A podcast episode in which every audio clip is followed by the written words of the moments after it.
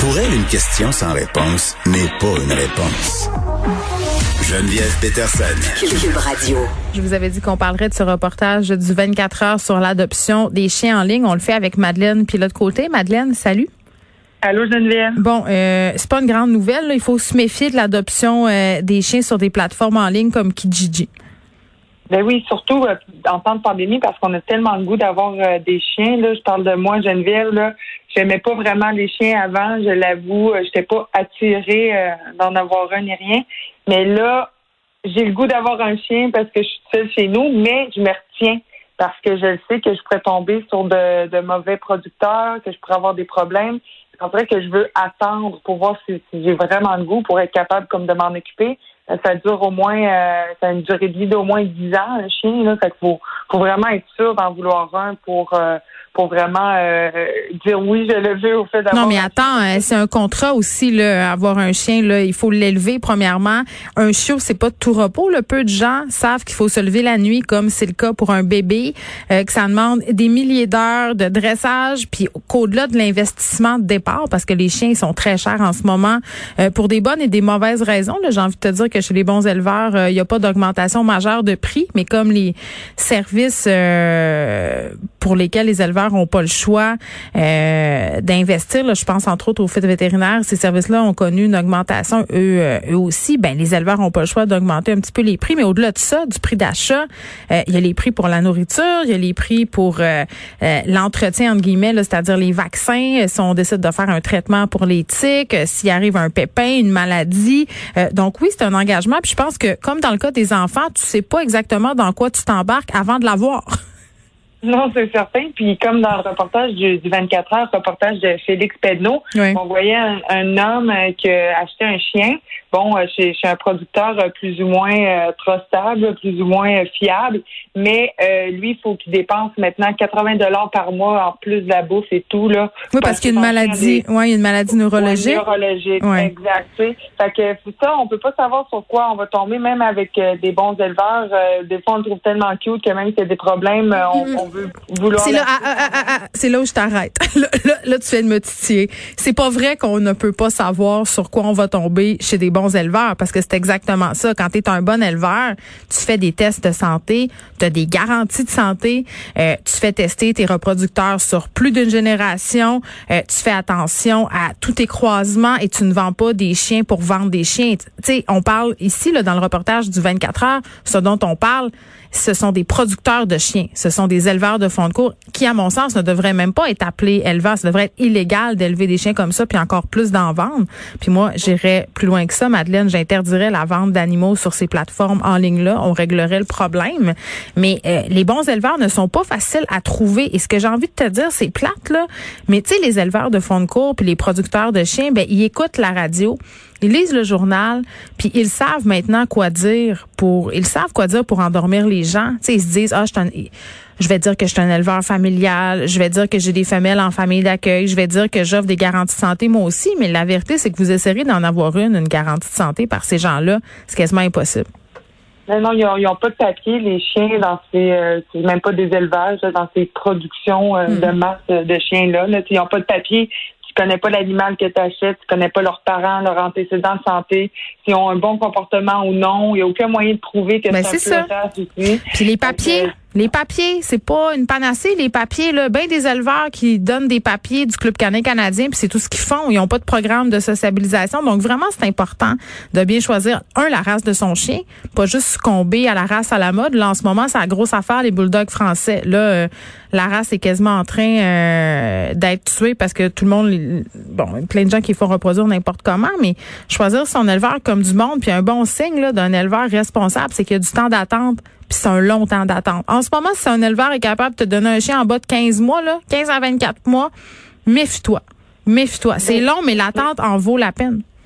Mais c'est ça, ça en vaut la peine, puis ça assure aussi que ça nous assure qu'on veut vraiment un chien. Mais si tu attends pendant un an, un an et demi pour avoir ton chien, ben, tu as le temps de réfléchir à ce que ça implique dans ta vie, ce que ça va changer dans ta vie aussi. Mais faut aussi penser au fait, Geneviève, que notre vie a vraiment changé en pandémie. On est plus souvent à la maison, on fait du télétravail, on se sent plus seul. À la vie normale elle risque de reprendre un petit peu. Oui, il va y avoir de plus en plus de télétravail, ça va être facile aussi de, justement, travailler de la maison. Peut-être on va avoir eu des, euh, réalisations aussi qui vont faire qu'on va prendre plus de temps pour nous, mais quand même, quand la vie normale va reprendre, euh, avoir un chien, si on n'était pas habitué, si on n'en a pas déjà eu avant aussi, ben ça change une vie. Il faut vraiment prendre ça en considération parce qu'on n'aura pas des mesures sanitaires pendant 10 ans. Qu'un chien, ben ça vit au moins 10 ans. Hein.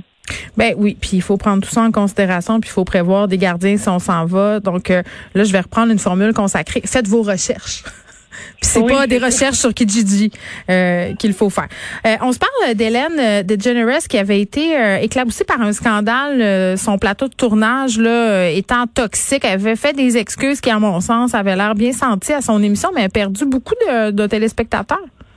Oui, c'est ça. Cet été, euh, elle avait comme été euh, dénoncée sur les euh, réseaux sociaux comme quoi il y avait un climat toxique à son émission, qu'il y avait aussi des comportements racistes. Il y avait eu une enquête à l'interne, puis il y a eu trois producteurs au placé qui ont été congédiés là, suite à cette enquête interne-là. Et puis oui, elle s'est excusée là, dans la première émission de sa 18e saison. Ça fait longtemps qu'elle est en onde, Hélène DeGeneres. Elle a toujours eu des bons, des bonnes codes d'écoute. Oui, tu penses pas que ça peut peut-être avoir rapport aussi avec le fait que peut-être les gens sont tannés après 18 ans? Il y a peut-être un, un certain essoufflement aussi? Ben, ça peut peut-être, mais ça doit être vraiment minime. Là, ah oui? euh, oui, il y a quand même une différence en, juste en un an, la 17e puis la 18e saison. On parle d'une baisse d'un million de téléspectateurs. Fait que là, la cote d'écoute maintenant est de 1,5 million de, de, de, personnes. Hmm. Ça fait qu'il y a une baisse de 47 quand même. Et quand même, non, non, c'est pas des gens tannés, là. C'est du monde qui sont un peu, qui ont débarqué du train, là.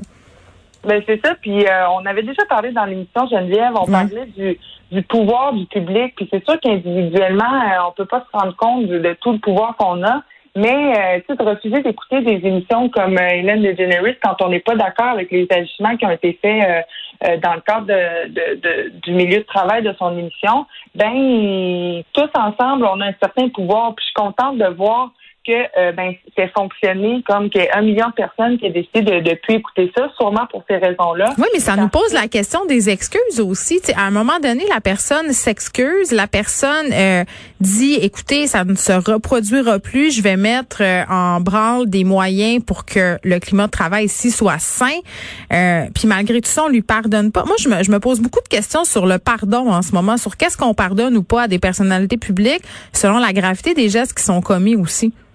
Mhm, mais moi, je pense que au-delà de pardonner ou de pas pardonner, c'est juste que bon, euh, Hélène DeGeneres, euh, le climat toxique à son émission, mhm. on peut peut-être diriger notre attention ailleurs, tu sais, au lieu de, de décider si on la pardonne ou on la pardonne pas. Mais c'est un peu, euh, c'est un peu la discussion qu'on avait par rapport à Marie-Pierre Morin. On n'est pas dans le même registre là, mais quand même, tu mhm. me disais, tu sais, il y a d'autres actrices, il y a d'autres personnes qu'on peut aimer, qu'on peut avoir envie de regarder à la télé ou au cinéma. Euh, Puis ça, c'est un argument que je trouve quand même assez intéressant parce qu'on on sort un peu de la question de la gravité du geste, puis on se dit, OK, mais à quel point euh, cette personne-là, sa place est un droit, à quel point le public a envie euh, de voir cette personne-là à cette place-là, parce qu'à la fin, là, à la fin de la journée, c'est le public qui décide.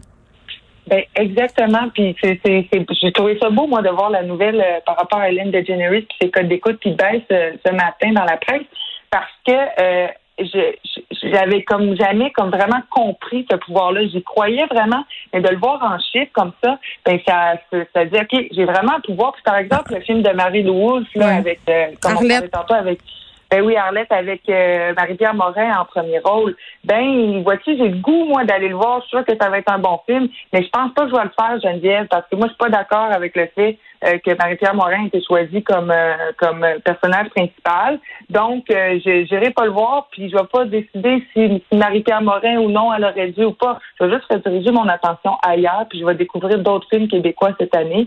Il n'y a pas de problème avec ça. Mais ben, t'es... pour Marie Wolf, mais ouais, ouais, puis ce qui est dommage, c'est qu'il y a beaucoup de la promotion du film qui va être occupée à justifier ce choix-là. Bon, c'est le choix qu'ils ont fait, puis ils ont l'air à être game de le défendre, puis ça, euh, c'est correct. Je veux dire, ils ont le droit de le faire. Mais en même temps, c'est vrai que comme public, c'est nous qui l'avons le pouvoir entre nos mains. Mais j'ai quand même l'impression Puis c'est une impression. J'ai quand même l'impression qu'on pardonne plus facilement euh, à certaines personnes qu'à d'autres. Euh, tu sais, Marie-Pierre Morin, pour ne pas la nommer, nous a annoncé en l'espace d'une semaine qu'elle recommençait à peu près toutes ses activités professionnelles. Euh, son talk show, ça revient. La faille, ça revient. Là, il va jouer dans un film. Euh, je sais pas. Je, sais pas où je me situe par rapport à tout ça parce que je reviens à mon affaire sur les excuses. À un moment donné, quand tu t'excuses, quand tu reconnais, euh, jusqu'à quel point tu as besoin de te réexcuser puis de te justifier puis t'excuser encore pour pour qu'on te accepte. Puis dans le cas de Marc-Pierre Morin, ben j'ai envie de dire que le public l'a déjà accepté. Donc voilà, le public a parlé. Marc-Pierre, euh, pas Marc-Pierre, Madeleine, merci. On se reparle demain.